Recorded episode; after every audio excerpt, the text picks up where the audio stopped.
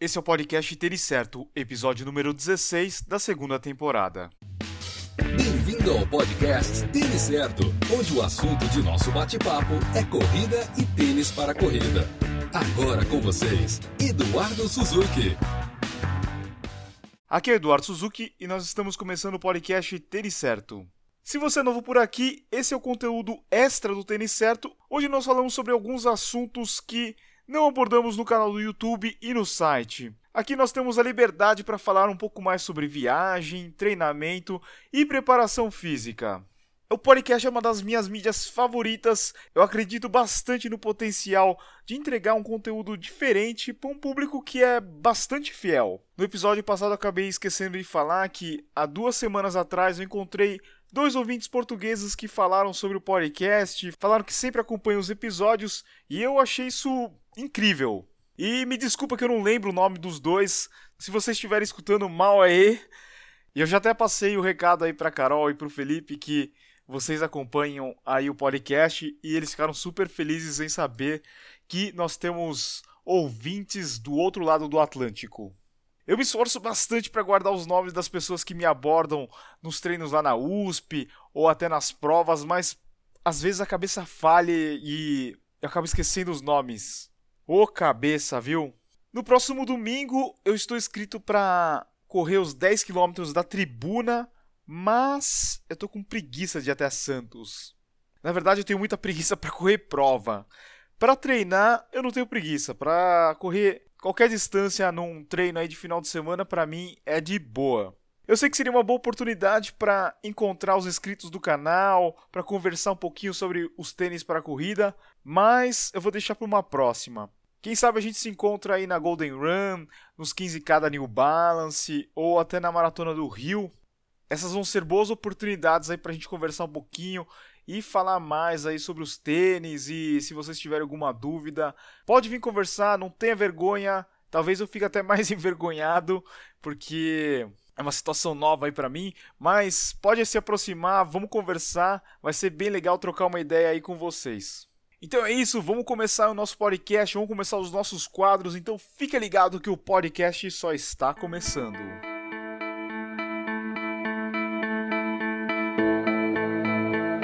We'll e por falar em 10k da tribuna, as dicas da Carol Otero são exatamente sobre isso, provas de 10 quilômetros. Então se você gosta dessa distância, o quadro da Carol tá bem legal. Ela vai dar várias dicas aí de provas para você correr, inclusive os 10k da tribuna. Então escuta aí o quadro Correr pelo Mundo. Correr pelo Mundo com Carolina Otero. Olá pessoal, tudo bem? Aqui é Carolina Otero e está tudo pronto para mais um episódio da segunda temporada do podcast Tênis Certo. Hoje o assunto é um dos meus preferidos. Vamos falar de provas de 10 km pelo mundo. Os 10 km são a minha distância preferida. Ainda tem um pouco de resistência em aproveitar uma prova de 10K em uma viagem, mas também por que não? A recuperação é rápida, há percursos belíssimos pelo mundo. E o que eu quero mostrar para vocês hoje é principalmente isso: que não é necessário correr uma prova de 21 ou 42 quilômetros para curtir paisagens bacanas. Os 10 quilômetros são uma distância democrática com excelentes opções por todo o planeta. Há algum tempo, no site Correr pelo Mundo, a gente publicou uma lista chamada A Volta ao Mundo em 80 Provas de 10K, que foi muito legal. A gente recebeu um feedback bem bacana dos leitores. Tivemos a oportunidade de compartilhar as experiências de algumas das provas que já corremos, enquanto que a gente buscou também informações de outras provas que eram novidade para gente. Aqui, claro, a gente não vai falar sobre as 80 provas, mas sobre algumas das nossas preferidas. A lista completa você encontra lá no site www.correrpelomundo.com.br. E podemos começar por Paris? Paris é uma das nossas cidades preferidas e lá você encontra provas de várias distâncias. Mas uma das principais de 10K é a Nike Paris Centre. Milhares de corredores celebram a cidade nesse evento, com largada e chegada na Place de l'Opéra, uma das regiões mais bonitas de Paris com percurso que inclui passagens junto ao Jardin des Tuileries, Place Vendôme e Palais Royal. A prova é uma das imperdíveis do calendário de corridas de Paris.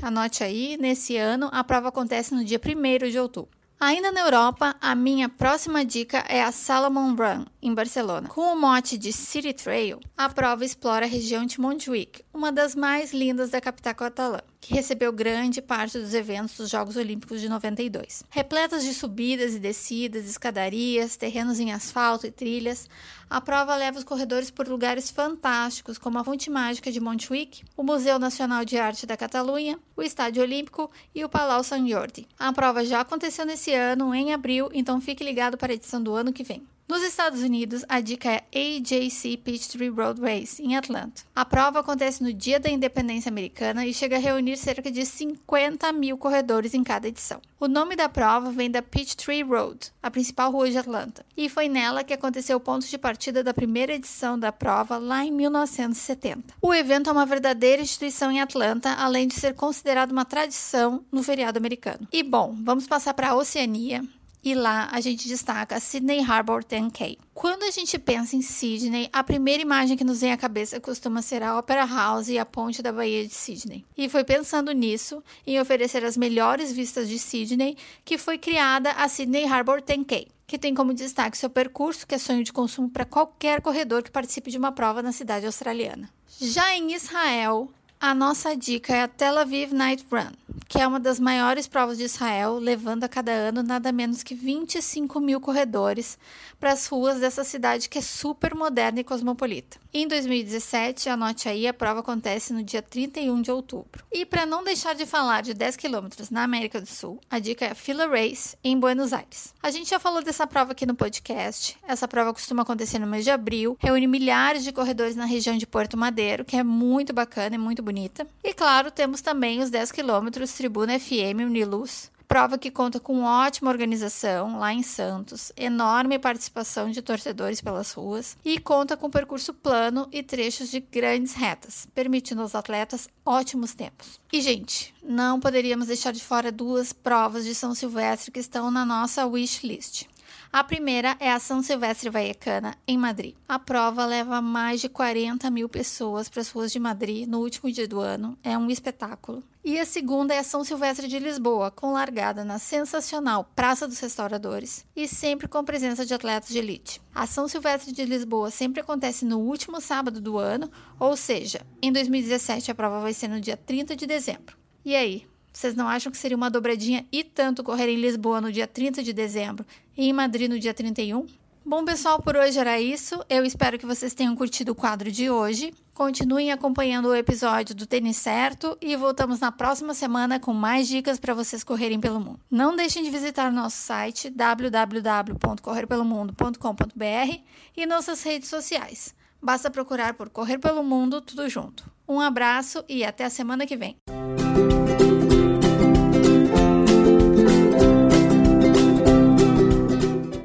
Olha, Carol, valeu pela dica. Escutando aí o teu quadro, já ouvi uma provinha aí que talvez eu vou me inscrever. Talvez não, eu vou me inscrever nessa provinha. Provinha, né? A gente fala 10k, a gente fala provinha. Ela vai acontecer no segundo semestre.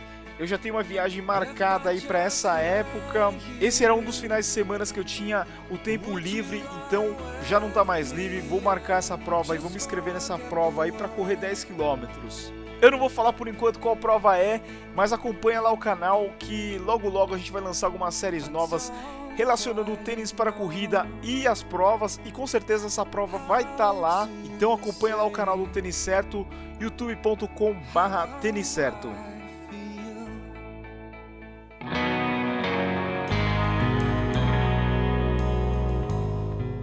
Você corre de manguito, canelito ou meia de compressão? E você usa para se proteger do frio ou para melhorar a sua recuperação? O Felipe Rabelo fala hoje como é a forma correta para você utilizar essas vestimentas. Então vai lá, Felipe. Preparação física e treinamento esportivo com Felipe Rabelo.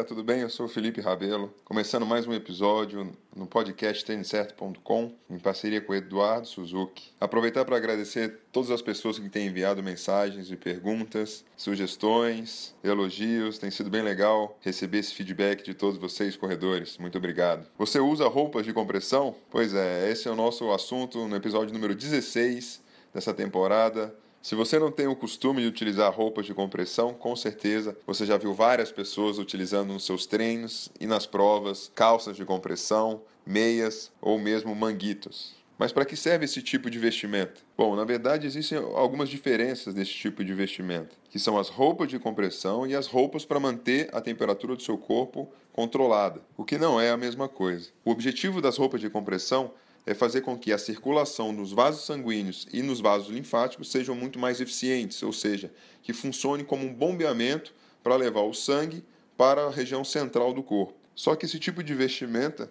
foi criada para ser utilizada como uma estratégia de recuperação, de usado pós-corrida ou mesmo em algum outro momento do dia, que não seja durante a prova, durante o seu treino. Nós não temos evidências que dão suporte para dizer que a sua performance pode melhorar se você correr com meias ou calças de compressão ou manguitos de compressão. Tendo esclarecido esse ponto, então, vai aqui algumas dicas bem interessantes para quem gosta de utilizar como estratégia de recuperação roupas de compressão. Para todos vocês que utilizam roupas de compressão, meias ou calças durante o sono, fique atento porque isso pode causar um aumento da temperatura e isso afeta diretamente o sono, como nós já vimos em episódios anteriores já dessa nossa segunda temporada de podcast. Agora, para vocês corredores que procuram disputar provas internacionais e vão pegar voos muito longos, com muito tempo sentado, usar roupas de compressão parece ser interessante para facilitar a circulação do sangue.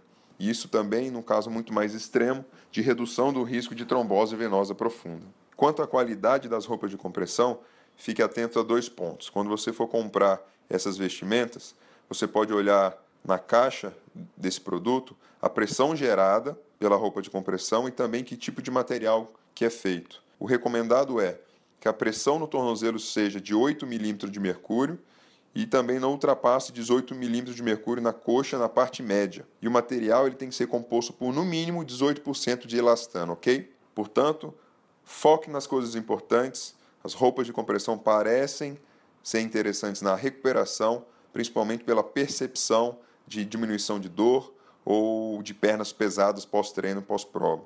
Só de ter essa resposta mental, psicológica, eu acho que já é interessante, na minha opinião, o atleta utilizar como estratégia de recovery. Mas durante a prova, como eu falei para vocês, não há nenhuma evidência na ciência que comprove que possa melhorar a performance. Então ficamos por aqui, mais um episódio para conta. Espero que vocês tenham gostado. Não deixe de visitar o meu site, feliperabelo.com. Lá eu tenho a agenda dos meus cursos e palestras sobre corrida, para corredores, preparação física, ok? Não deixe de me seguir no Instagram, Felipe N. Rabelo, e também no Twitter, Felipe N. Rabelo. Um grande abraço e até a próxima.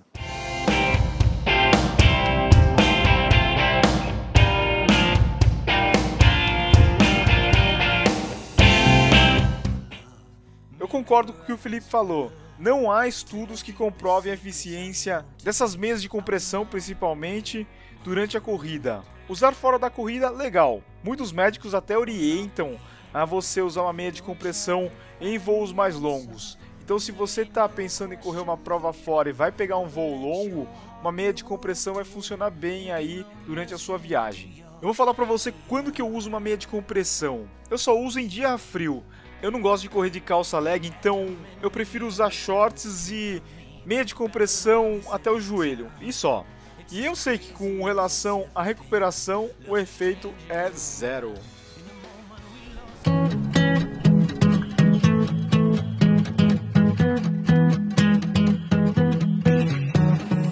O lançamento que eu gostaria de falar hoje é do Nike Air Zoom Pegasus 34. Esse que é o modelo icônico da Nike chega ao mercado na sua 34ª edição com mudanças principalmente no cabedal. Ele continua utilizando o Fly Mesh sem costuras e com uma boa ventilação. A entressola se manteve com o mesmo desenho da edição anterior e com duas cápsulas de zoom air interna. Elas ficam localizadas uma no antepé e outra no calcanhar. Isso beneficia os corredores que aterrizam tanto com o médio pé quanto com o calcanhar. O Pegasus 34 ele pode ser usado em treinos diários em provas de média e longa distância. E ele chega ao mercado pesando 286 gramas no masculino e 255 gramas no feminino. O drop é de 10 milímetros e o preço sugerido é de R$ 499,90. Você já pode comprar através do nosso link que é o têniscerto.com barra Nike. Comprando através desse link, você estará ajudando o podcast.